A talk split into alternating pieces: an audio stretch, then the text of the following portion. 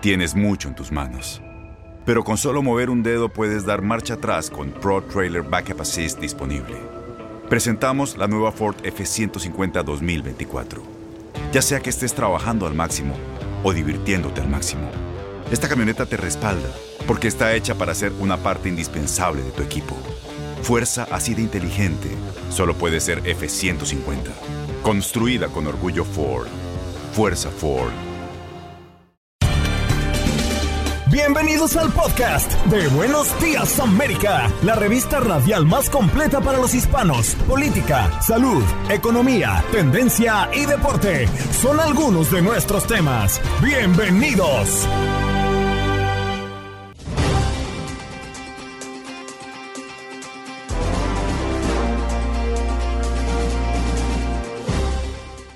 Hola, soy Andreina Gandica y este es el podcast de Buenos Días América. Hoy conversamos en nuestro miércoles de inmigración con José Guerrero, abogado experto en inmigración.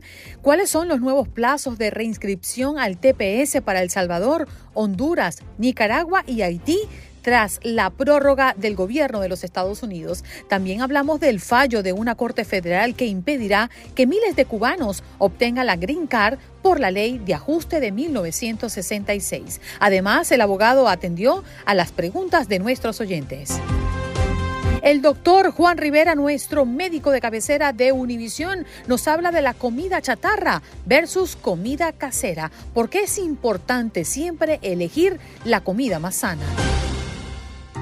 Y Alberto Albeto Ferreiro, nuestro narrador y comentarista de partido de béisbol en TUDN Radio, nos acompañó para hablar del día en honor a Roberto Clemente. El próximo 15 de septiembre estaremos transmitiendo a través de nuestra cadena ese juego entre los Yankees de Nueva York y los Piratas de Pittsburgh. Aquí conversamos de nuestra transmisión y por qué es tan importante conmemorar el legado de nuestro número 21 por siempre en Pittsburgh. Además, Lalo y sus contactos deportivos, hablando de otros temas de interés dentro de nuestro mundo del deporte. ¿Qué pasó? Las noticias relevantes. Las historias destacadas. El resumen de lo más importante. Estos son los titulares. Un portavoz del Ministerio del Interior de Libia citado por los medios de comunicación local elevó a cerca de 5.300 el balance provisional de fallecidos por las lluvias y fuertes inundaciones que afectaron especialmente en la ciudad de Derna. Además, se reportan 5.000 desaparecidos y 7.000 heridos. Hay información de última hora sobre el caso de Danilo Calvacante. La policía de Pensilvania anunció su captura del peligroso asesino prófugo desde hace casi dos semanas. Danilo Calvacante, brasileño de 34 años, fue capturado tras el masivo operativo de cacería humana desplegado desde que se escapó en una cárcel de Pensilvania el pasado jueves 31 de agosto. Ya la policía estatal confirmó la captura de Calvacante. Alza de la gasolina aceleró la inflación en Estados Unidos. Fue de 3.7% en los últimos 12 meses hasta agosto. A pesar del impacto de los precios de la gasolina en la inflación en ese mes, otros precios reflejaron bajas o alzas más moderadas y ello podría incidir en el análisis que hará la Reserva Federal la próxima semana al decidir si pausa o vuelve a subir las tasas claves de interés. Atención solicitantes de asilo. A partir de hoy, 13 de septiembre, los solicitantes de asilo deberán llevar su propio traductor o intérprete para sus citas con el Servicio de Ciudadanía e Inmigración. El abogado Alex Galvez explica que los oficiales de inmigración podrían negar las peticiones de asilo a aquellos que lleguen a la cita sin un traductor si no dominan el inglés. Atención, el acumulado de Mega Millions llegó a 162 millones de dólares tras no haber ganador del premio mayor en el sorteo de este martes. Sin embargo, un premio de un millón de dólares fue vendido en Nueva York. En más noticias, espera que Emma Coronel salga de prisión este miércoles y quede en libertad condicional. Se tiene previsto que este miércoles Emma Coronel, esposa de El Chapo Guzmán, salga de un centro de rehabilitación en Long Beach. El experto en temas de narcotráfico, Pepe Reveles, explicó que ella aún debe cumplir con varios años de libertad condicional, durante los cuales seguirá siendo supervisada. Y si nos vamos a Illinois. Los crímenes violentos han disminuido este año en las plataformas del CTA. Según estadísticas, la delincuencia general ha disminuido en un 12% en lo que va mm, corrido el año en las plataformas de este medio de transporte, según un informe de la Autoridad de Tránsito de Chicago y el Departamento de la Policía. Asimismo, las estadísticas señalan que durante agosto los crímenes violentos bajaron un 13% en comparación con el mismo periodo del 2022. El jefe de la Cámara Baja, Kevin McCarthy, ordena una investigación formal para abrir un juicio político al, eh, al, presidente Biden. McCarthy dijo que la investigación de la Cámara Baja encontró una cultura de corrupción en torno a la familia Biden. Por la segunda jornada de las eliminatorias sudamericanas rumbo a la Copa del Mundo de Norteamérica 2026, Argentina goleó 3 a 0 a Bolivia en La Paz. En Buenos Días América sabemos lo que te preocupa. Por eso, de la mano de los expertos, te guiamos y respondemos tus preguntas los miércoles de inmigración. Haz tu pregunta al abogado. Llama ya al 1833-867-2346. Y saludamos de inmediato a José Guerrero, abogado de inmigración. ¿Cómo está, abogado? Muy buenos días. Buenos días, Andrina. Un placer para mí estar aquí contigo en esta mañana. Seguro, un placer también seguramente para la audiencia que quiere preguntar, que tiene sus inquietudes y abrimos las líneas telefónicas como lo hacemos cada miércoles en este espacio miércoles de inmigración a través del 1833-867-2346. Pero desde ya, abogado, iniciamos con inquietudes porque ¿cuáles son los nuevos plazos de reinscripción al TPS para El Salvador, para Honduras, para Nicaragua y también para Haití? Para Haití, quise decir, tras, bueno, la prórroga del gobierno de los Estados Unidos. Así mismo es, Andreina. El gobierno anunció el viernes, pasado, el día 8, de que estaba extendiendo la reinscripción para estos seis países, que significa que no es una extensión automática, sino que tienen que reinscribirse. Y te voy a dar las, los tiempos límite o la fecha límite. Para El Salvador es marzo 9 del 2025. Para Haití es agosto 3 del 2024. Para Honduras es julio 5 del 2025. Para Nepal es junio 24 del 2025. Nicaragua, julio 5 del 2025. Y para Sudán, abril 19 del 2025. Muy importante aclarar de que es una reinscripción, no es como se hizo anteriormente durante el COVID o en años pasados, que le daban una extensión automática, tienen que reinscribirse o pueden perder el beneficio del TPS. Abogado Guerrero, ¿y qué tiene que tener a la mano a la hora de hacer esta reinscripción? Bueno, eh, la persona tiene que demostrar de que tenía TPS anteriormente. Eso lo aconsejable es que venga ya con la aprobación anterior o la última aprobación que esta persona tuvo, eh, que normalmente tiene una hoja, un recibo de inmigración o un permiso de trabajo que tenía una fecha límite que se venció hace tiempo. So, con este documento, este recibo que usted le llegó de inmigración, más el formulario I-821, y si necesita un permiso de trabajo, el formulario I-765, esto se manda en combinación y ya con esa prueba más dos fotos de pasaporte para el permiso de trabajo, eso es lo que la persona debe enviar. Vamos a reiterar a la audiencia que si tiene preguntas con referencia a temas de inmigración, pueden llamar ya al 1-833-867-2346. Abogado Guerrero, tenemos también otra inquietud a propósito de esta noticia que se dio hace eh, poco, pocos días, el fallo de una Corte Federal que impedirá que miles de cubanos obtengan la Green Card por la ley de ajuste de 1966. ¿Qué significa? Eh, sí, es lamentable, es una decisión que nos ha dejado, nos ha dejado a todos los abogados eh, básicamente sorprendidos, era inesperada, teníamos la esperanza de que fuera positiva. So, básicamente lo que han dicho que todo el cubano que ha entrado con un I-220A o ha sido liberado con un I-220A, que es un parol condicional, y que este parol condicional en realidad no le da la habilidad o la probabilidad o, lo califica, vamos a decirlo así, para que la persona aplique por la ley de ajuste cubano. La Junta de Apelaciones ha dicho que este documento, este I-20A, esta liberación, esta liberación bajo palabra, es un parol condicional para ir a la corte y no un parol humanitario que es el que le sirve o califica para poder aplicar a la ley de ajuste cubano. Es un duro revés. Eh, lamentablemente, muchos cubanos estaban esperando esta decisión con el objetivo de poder eh, regularizar su estatus migratorio aquí en los Estados Unidos. Ahora bien, no es, no es eh, el final, es el comienzo de una gran batalla legal, puede demorar años hasta pudiera llegar hasta a la Corte Suprema de los Estados Unidos.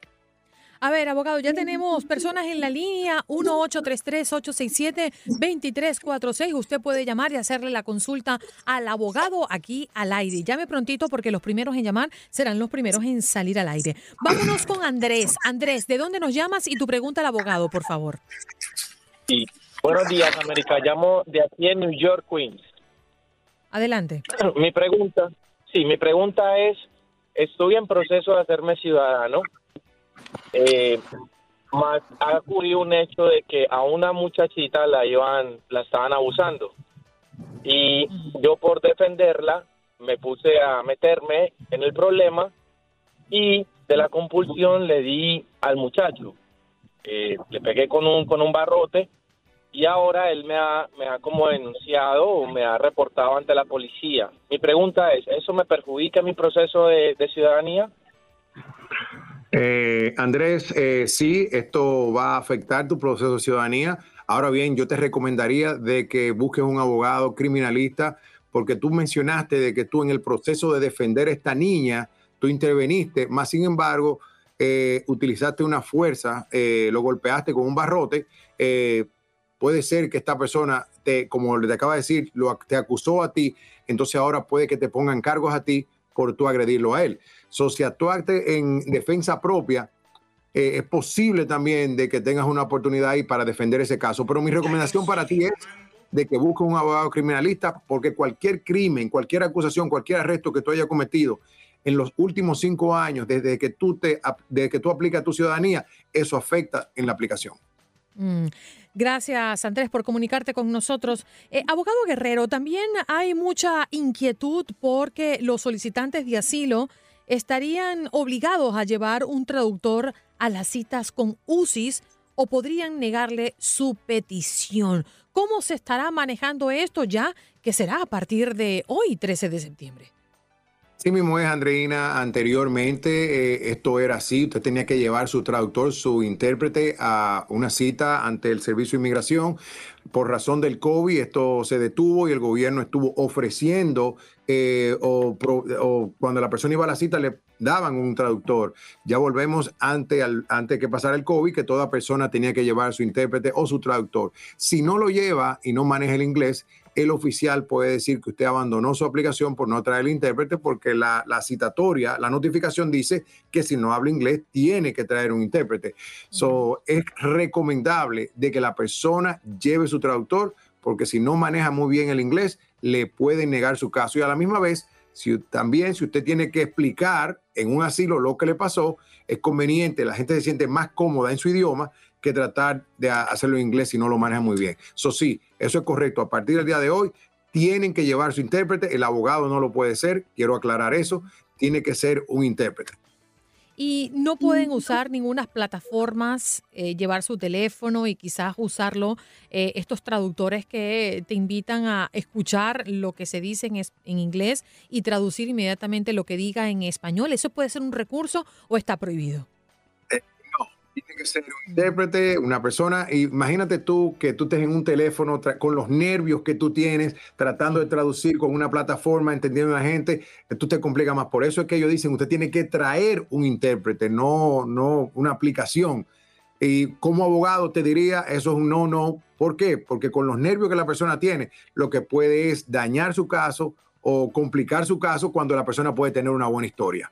Definitivo, buen dato porque seguramente muchas personas ya lo habrían pensado. Abogado, por último, tenemos mucha inquietud por lo que está pasando con el parol. Se dice que no se está otorgando con tanta frecuencia como se había hecho meses atrás, tantas personas llegando y también el tema del permiso de trabajo. Se quejan muchos que llegan a este país con el parol en la mano que tardan muchísimos meses inhabilitados porque no tienen un permiso de trabajo.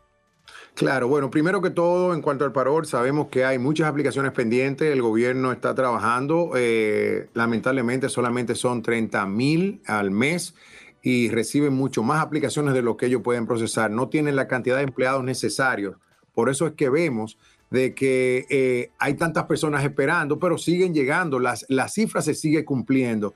Nosotros tuvimos una reunión con el Servicio de Protección de Aduanas y Fronteras y ellos nos confirmaron de que sí se están cumpliendo con la cifra, pero cuando comparamos la cantidad de aplicaciones con la gente que están entrando, por eso es que la gente dice, ven acá, no se están aprobando. Sí, ha habido, ha habido un desplome en la cantidad de aprobaciones, es una realidad, pero hay muchas aplicaciones en cuanto a lo del permiso de trabajo. Eh, en mi experiencia aquí en mi oficina, he tenido casos que en 24 días le han aprobado su permiso de trabajo. No todos los casos son así, es una realidad. Hay uno que lo aprueba mucho más rápido, otros demoran más. Eh, esto depende en qué oficina lo están procesando y la cantidad de casos que tienen. Eso sí, eso puede pasar, pero en mi experiencia personal, los casos que yo he hecho lo han aprobado extremadamente rápidos. Abogado José Guerrero, ¿dónde podemos conseguirlo? Sí, bueno, estoy en todas las redes sociales como el abogado Guerrero, TikTok, Facebook, Instagram, YouTube.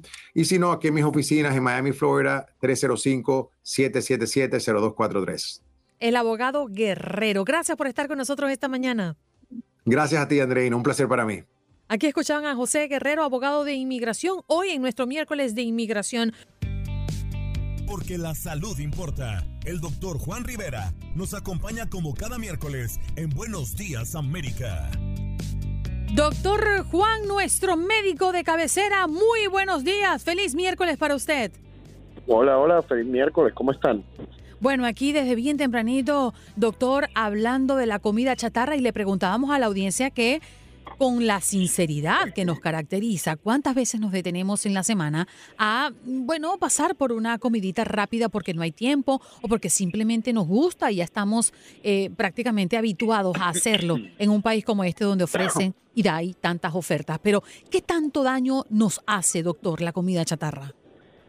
Bueno, hace muchísimo, muchísimo daño porque muchos de los alimentos que estamos eh, consumiendo en estos lugares, número uno, pueden ser ultraprocesados con una cantidad de sodio increíble que aumenta riesgo de enfermedades cardiovasculares, aumenta la presión sanguínea, eh, otras cosas también como las papas fritas pueden tener eh, demasiada grasa saturada, lo cual aumenta el colesterol, eh, en, dependiendo del lugar de comida chatarra, también puede ser una eh, comida súper alta en carbohidratos eh, que no tienen mucha fibra, que no tienen mucho valor nutricional y eso nos puede aumentar significativamente el riesgo de prediabetes y diabetes.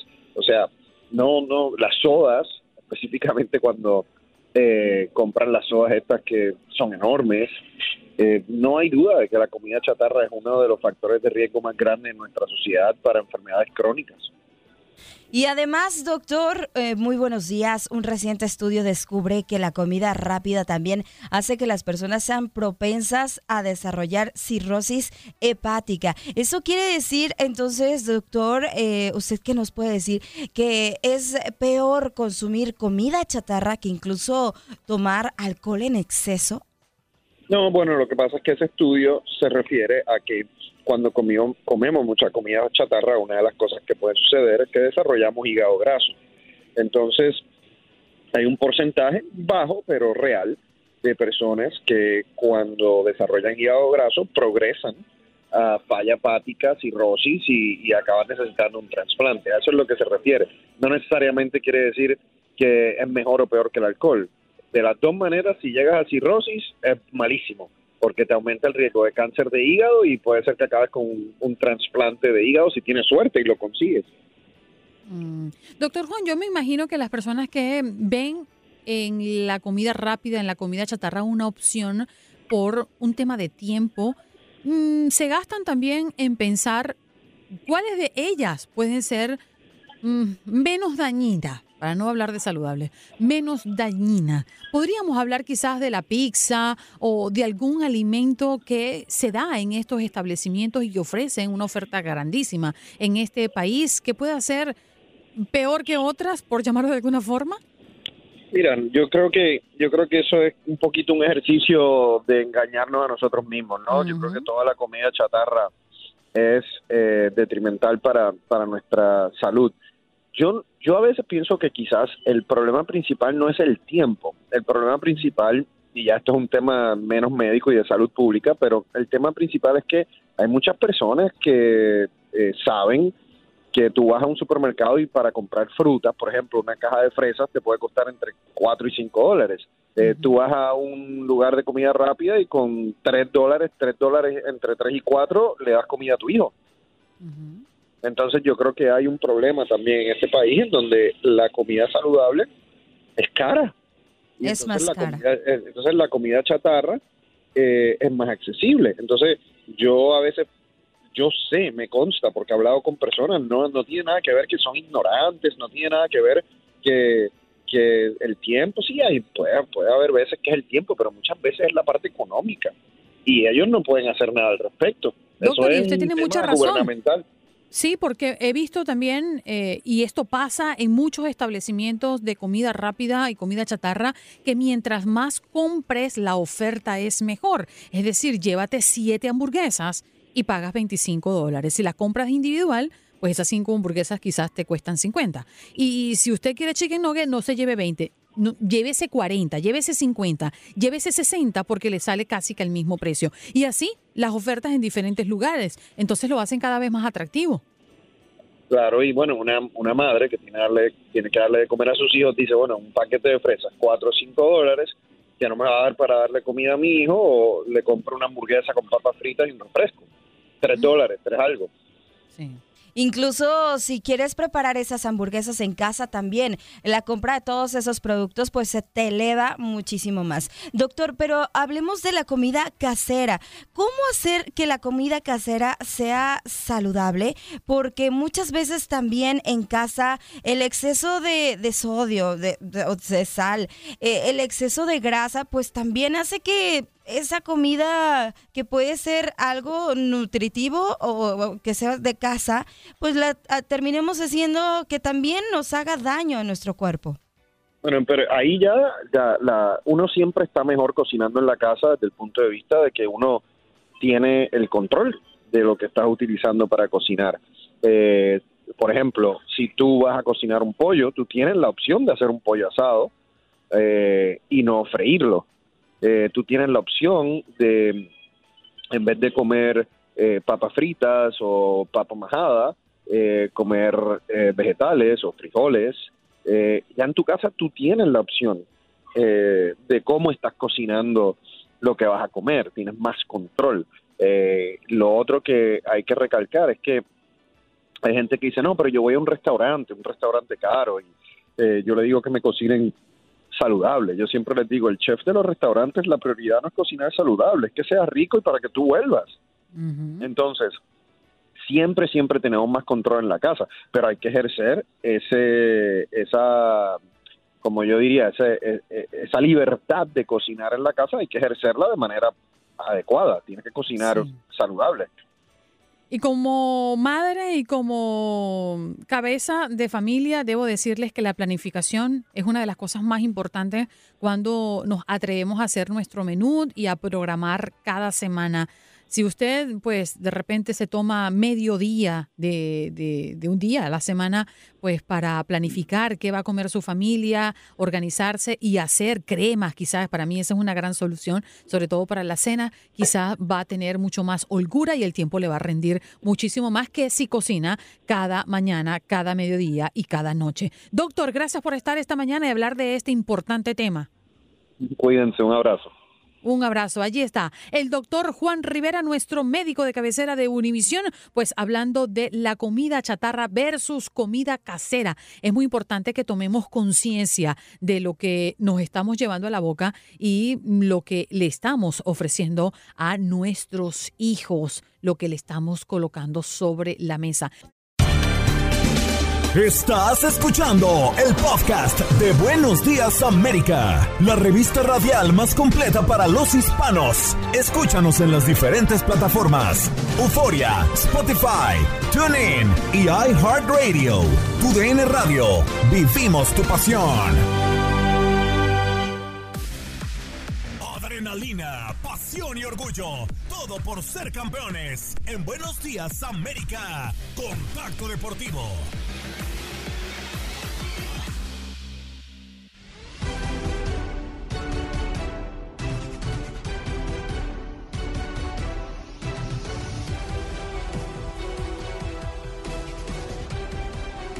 Andreina, Janet, un gusto saludarles. Buenos días. Aquí su contacto deportivo con la selección mexicana de fútbol que no avanza y apenas pudo empatar con Uzbekistán. Uzbekistán tuvo tres llegadas y en las tres llegadas metió gol. Sorprendente lo de México, no puede avanzar y el proceso de Jaime Lozano recién comienza, pero ya deja dudas. El equipo no se parece nada a lo que mostraba en la Copa de Oro y ahora apenas rescató un empate con Uzbekistán. La defensa tricolor no estuvo a la altura, la muestra fueron los tres goles que marcó el cuadro asiático y así los resultados positivos van a tardar en llegar. Y cuidado, eh, que el próximo partido es con Alemania, así que México va a generar muchas, pero muchas dudas. Los goles de la selección azteca fueron dos obras de Raúl Jiménez y un chispazo o chiripazo más bien de Uriel Antuna sobre el final del juego. Hay que recordar que Raúl Jiménez está en camino de recuperar su mejor versión. Los minutos en el Fulham le están ayudando y ya pudo romper ese maleficio de no marcar desde el año 2020 en una jugada. Jaime Lozano siendo autocrítico. Cosas por mejorar siempre, aunque hubiéramos ganado dos partidos y sobre todo defensivamente. Como bien dices, Mm, mm, mira, recibimos dos goles, sé que los rivales son distintos, pero recibimos dos goles en una Copa Oro y ahora hemos recibido cinco en dos partidos. Creo que nos llegan poco, pero nos castigan mucho. Eh, estamos en ocasiones quedando muy mal parados como el segundo gol, no entendiendo un poco los tiempos, eh, saltando tarde el día de hoy, muy tarde las presiones y a destiempo. Eh, el primer gol, bueno, parece un golazo, pero para mí es un error de marca nuestra dentro del área. Y el último gol, es que ya cuando, cuando lograste venir de atrás en un partido tan complicado, nos, nos, falta oficio. ¿Qué te voy a decir? Nos falta oficio para sacar la pelota, para, para conseguir una falta, para, para no regalar un, un foul ahí que, que, sabemos que cualquier cosa podría pasar. Eh, te digo, el balance, bueno, eh, la intención también de esta concentración y de estos dos partidos era que la gran mayoría se mostrara, que pudieran jugar, saber con quién eh, vamos a, seguir contando, digamos, eh, para, para, lo que viene, que es Ghana y, Alemania. Y, y, después, digo, te, repito, si aunque hubiéramos ganado los dos, no me hubiera quedado tranquilo. Ahora lo que hay que ocuparse mucha, eh, muchísimo es sobre todo en cuando no tenemos la pelota, cómo nos defendemos mejor. Recordar que a este mismo equipo de Uzbekistán, Estados Unidos le metió tres goles y no recibió gol. Como ya lo escuchábamos en voz de Jaime Lozano, la próxima fecha FIFA deberá de ser un parámetro para que México pueda salir adelante de cara a lo que acontecerá en la próxima Copa América. Los rivales en esta fecha FIFA, Ghana y Alemania, equipos que le van a exigir mucho más a la selección azteca.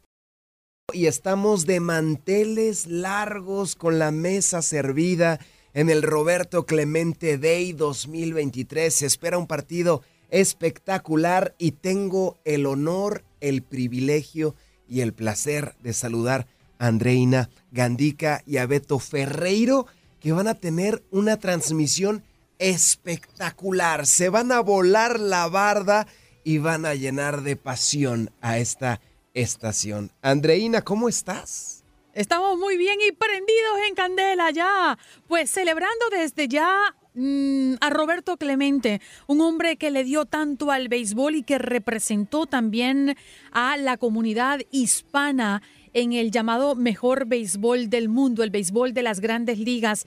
Y tengo pues el privilegio de acompañar en esa transmisión a Alberto El Beto Ferreiro, que será el narrador oficial de ese juego entre los Yankees y los Piratas de Pittsburgh el próximo viernes. Beto, muy buenos días. Good morning in the morning.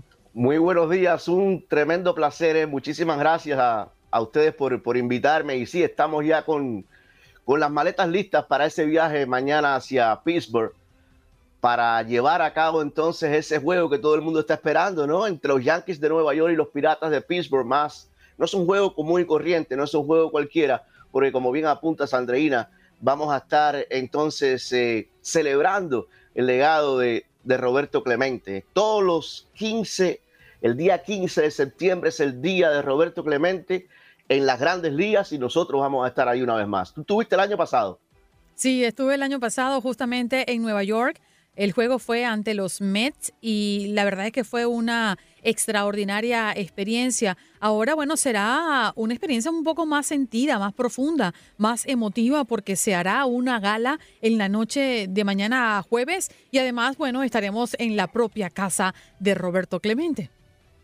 Exactamente, donde jugó toda su carrera. Él solamente vistió un uniforme y fue justamente ahí, en esa casa, en, uno de los estadios más bonitos a propósito, el estadio de los Piratas de Pittsburgh, con los puentes, con el lago Allegheny atrás, eh, con todo eso que embellece la, la, ciudad, es una ciudad muy bonita, la de Pittsburgh. Pero claro, claro que es diferente, porque es su casa, como decíamos, donde el hombre brilló a lo largo de toda su carrera, no por gusto es Salón de la Fama, pero si tanto brilló como pelotero, yo creo que el, el humano, la persona brilló aún más ya era difícil sobrepasar lo que hizo dentro del diamante Roberto Clemente y el hombre pudo hacerlo. ¿eh? Tú decías una cosa, eh, la, ayuda que brindaba, el hombre siempre estaba pensando en los más, más necesitados y vivió así y murió así. En el 1972, aquel 31 de diciembre, después del terremoto en Nicaragua, cuando él llevaba ayuda a los necesitados en Nicaragua, bueno, desafortunadamente, tristemente el avión cae y ahí pierde la vida Roberto Clemente. Cada año que pasa, su legado crece más y cada año que pasa, eh, muchos peloteros están tomando esa, esa, ese camino. ¿eh? Estamos hablando de, de, peloteros por lo que fue, pero muchos atletas. Tú le preguntas a un jugador de baloncesto, tú le preguntas a un jugador de tenis y todos saben quién es Roberto Clemente, todos saben quién es Roberto Clemente y todos saben eh, lo que hizo y todos quieren seguir, continuar con ese legado que él dejó. Andreina Beto, audiencia para toda la gente que nos está escuchando. Los estoy viendo en pantalla a Beto, Andreina, Andreina Beto. Y el fuego, la pasión que veo en sus ojos previo a este partido es única. Ya lo están viviendo, ya lo están sintiendo, cómo se preparan, pueden dormir, qué es lo que hacen estos días previos. Beto, tú primero, ¿qué eres? El, papá de los helados, como dice mi hijo. dormir, dormir, eh, bueno, duermo más que Andreina, porque Andreina para el programa se tiene que levantar a las 4 de la mañana. Eh, ya hace un tiempito que no me tengo que levantar a esa hora, pero sí madrugué muchísimo. Pero no, respondiendo a tu pregunta, eh, siempre que hay un evento grande, yo creo que esa pasión, tú hablabas de fuego, la adrenalina está ahí. Yo creo que el día que no sientas eso, hay que recoger la maleta y dedicarse a otra cosa. Eh, si, y esto es, yo creo, ¿no? Que le pasa a cualquier, a cualquier comentarista, a cualquier analista, a cualquier eh, periodista, ¿no? Cuando vas a cubrir un evento, tienes eso, tienes esa pasión, ese fuego, esa adrenalina, ¿no? Sino que te diga, Andreina, cómo se sienta a esta hora. Pues. sí, no, y definitivamente eh, cuando uno se prepara para un reto profesional, como va a ser el caso eh, mío, em, cuando uno prepara una transmisión o una cobertura, uno quiere prepararse lo mejor posible con la información, con todo lo que está ocurriendo alrededor y previo a esa cita, pero creo que uno de los momentos más sublimes, al menos para mí, es cuando llegas al lugar y pisas el terreno de juego, cuando llegas al estadio, cuando haces esa, eh, eh, ese recorrido exploratorio, Beto, ya, bueno, viendo, quizás esperando el entrenamiento, o quizás la práctica de bateo en el caso de béisbol. Eh, es decir, uno en ese momento cuando entras al estadio para mí es el momento más sublime, es cuando dices ya estoy inmersa aquí y aquí vamos a vivir una experiencia más. Y la responsabilidad que significa, Lalo, el estar allí y poder hablarle a toda nuestra comunidad hispana a través de estos micrófonos y mm, trasladar eso que estamos viviendo allí, que somos privilegiados, por cierto, a todos los que nos están escuchando de costa a costa, que ellos puedan sentir lo más que podamos a través de nuestras voces, a través de nuestros micrófonos, lo que se vive y lo que se vibra en un momento como ese. Una fecha muy especial, 15 de septiembre, una persona ejemplar dentro y fuera del diamante. Pero este partido, ¿qué significa para ustedes? Piratas contra Yankees. Va a ser un juego fundamental de cara a lo que viene a los playoffs. Bueno, eh, cada vez que los Yankees salen al terreno de juego, está saliendo el equipo más ganador en la historia del béisbol de las grandes ligas. 27 ¿eh? títulos. Cuando se habla del deporte, Yo creo que la primera franquicia que le viene a uno en la cabeza es la de los Yankees de Nueva York, del deporte general de los Estados Unidos, el equipo más ganador, eh, que a propósito hace mucho rato no gana, ¿no? Cuando derrotaron a los Piratas, a los eh, a Filadelfia, a los Phillies de Filadelfia, 4 a 2 por allá por el 2009. Desde ese tiempo no ganan los Yankees de Nueva York. A los Yankees de Nueva York no se le exige llegar a una postemporada, no llegar a una serie mundial. Para los Yankees de Nueva York, si no ganas la serie mundial es fracaso, así tan, grande es el conjunto. ¿eh? Así que cada vez que salen al terreno del juego, el desafío tiene importancia. Para ellos es de vital importancia. Matemáticamente todavía se encuentran en la lucha por colarse en la postemporada. Eso es matemáticamente hablando. Realísticamente hablando, la tiene muy difícil. Los Yankees de Nueva York tendrían que ganar básicamente todos los juegos y esperar otros resultados si quieren colarse en la postemporada. Y los Piratas de Pittsburgh también la tienen muy difícil. ¿eh? Los Piratas de Pittsburgh en la, en la lucha esa por los comodines de la Liga Nacional están muy lejos, a ocho y medio el tercer comodín. Así que yo me atrevo a decir que ninguno de los dos equipos estaría avanzando a la postemporada, pero no deja de ser un juego atractivo, sumamente atractivo. Juegan los Yankees. Definitivamente, y pues apegándome a lo que ha dicho Beto en cuanto a las posibilidades de avanzar a la postemporada, estas últimas semanas son semanas de mucha tensión, de, de, muchos cálculos, de muchos números y de mucha proyección ya para lo que va a ser la postemporada. En este momento, los Yankees ocupando, como por buen rato lo tienen, el sótano del este de la Liga Americana, mientras que los Piratas de Pittsburgh están en el cuarto lugar de la central de la Nacional, optando allí por ir a la postemporada, pero también creo, como dice Beto, Lalo, eh, pinta muy difícil que esto ocurra. Roberto Clemente, el primer latino en ingresar en el Salón de los Inmortales. ¿Qué legado dejó a nivel personal en ustedes?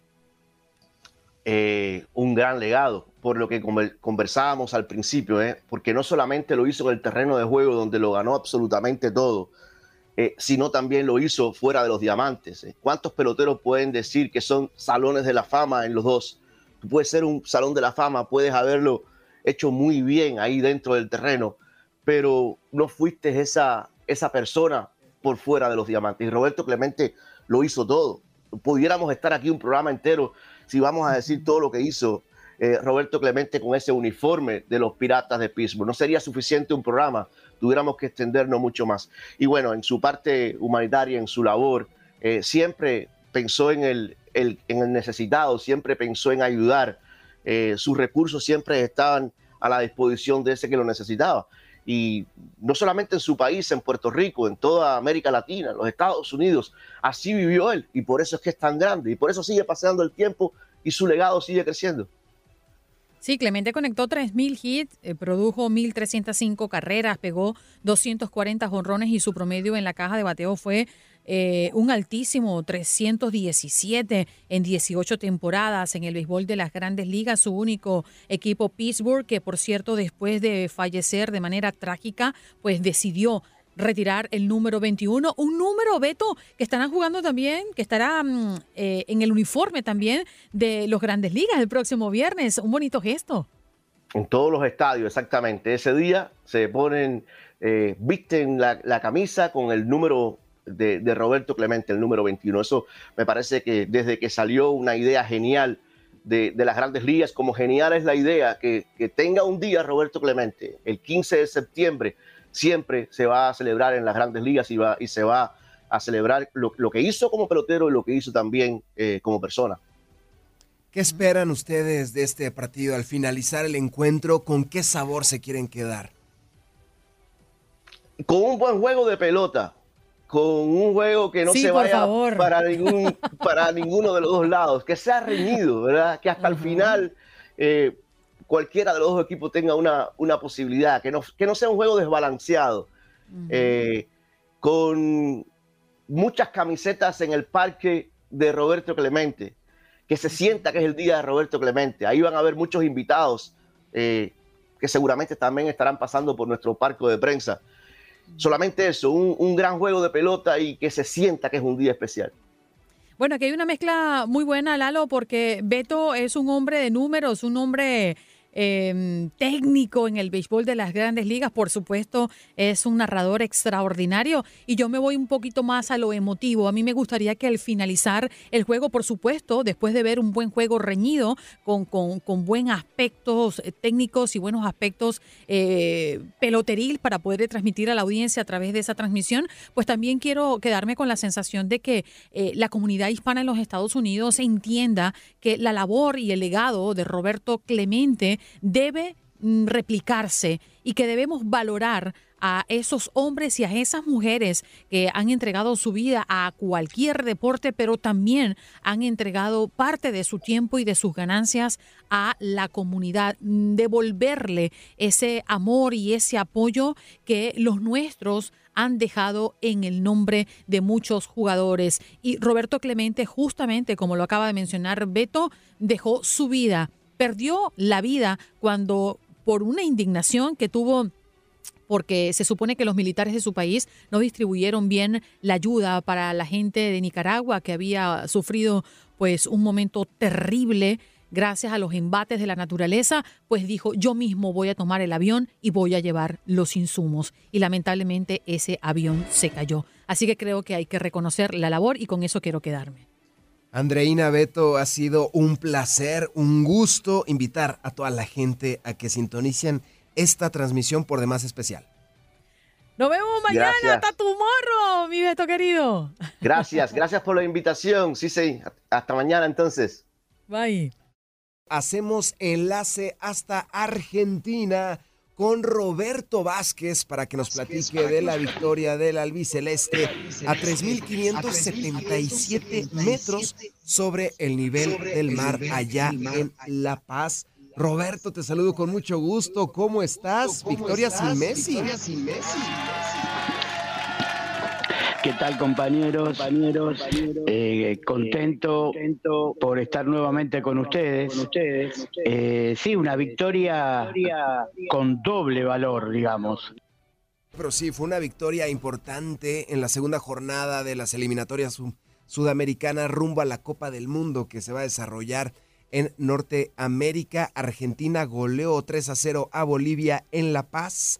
La albiceleste venció a la verde con en una tremenda altura y lo hizo sin su máximo emblema, sin Lionel Messi. En otros resultados del día de ayer, Perú perdió ante Brasil por un gol por cero. Chile y Colombia empataron a cero goles. Venezuela venció a Paraguay un gol por cero. Ecuador 2, Uruguay 1. Así es el conjunto charrúa de forma sorpresiva perdió ante Ecuador y como ya lo mencionábamos, Argentina venció a Bolivia tres goles por cero. De repente, en este tipo de duelo, Robert Messi, pues no, no está. ¿Cómo asimilar que no va a estar en algunos partidos, tanto del Inter como de la selección de Argentina?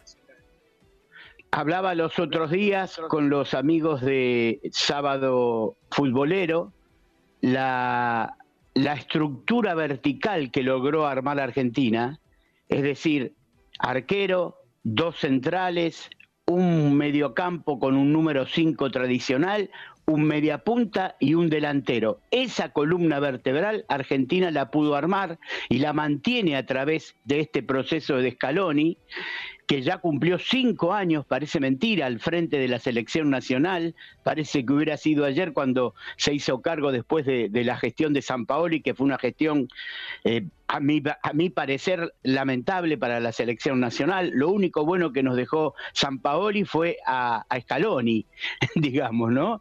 Y bueno, con Dibu Martínez, Cuti Romero y Otamendi. En el medio puede ser de Paul o Paredes, fíjate que estoy hablando algunos que no son titulares, Messi en la media punta y adelante tenés la variante de Lautaro Martínez o, Julián Álvarez, y ayer el ingreso de titular nuevamente en lugar de Messi como haciéndose cargo del equipo de Angelito Fideo Di María, que no es casualidad, amigo, porque siempre en la altura Di María se maneja muy bien, parece que tuviera tres pulmones, ¿no?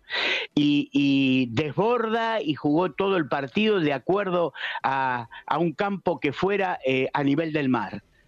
La gran conclusión que podemos sacar es esa, que Argentina es más que Messi dependiente, que tuvo un gesto de grandeza también, porque él podría haberse tranquilamente ido a Miami, eh, después de ya cuando sabía que no jugaba y prefirió estar dentro del banco de suplentes con su ropa de, jogging, digamos, este, acompañando a sus, a sus amigos, porque muchos ya son amigos, no compañeros, y estando presente en este triunfo importante.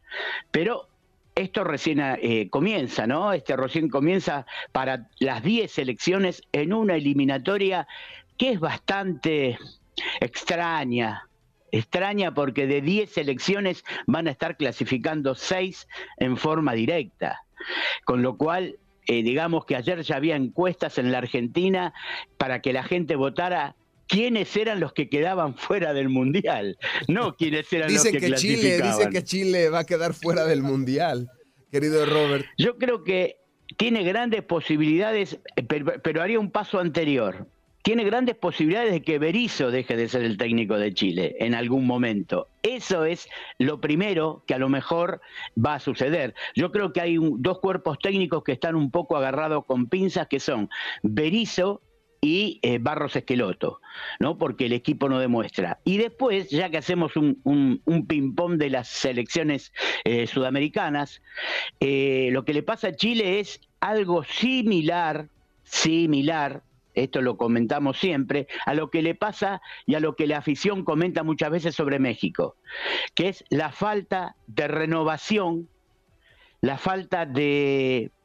quitar algunas vacas sagradas, por darles una denominación, que en Chile están representadas por Arturo Vidal, que ayer jugó un buen partido y se fue lesionado, pero si entramos tenés a Aranguis, tenés eh, a jugadores como Alexis Sánchez, que ya han cumplido un ciclo, que pasaron de ser aquella generación dorada que les dio la Copa América a ser, como digo yo, un poco socarronamente, como somos los argentinos, que saben que somos bastante sarcásticos, de la generación dorada a la generación un Poquito, un poquito, dice aquí Jorgito, solamente un poquito, mi Robert.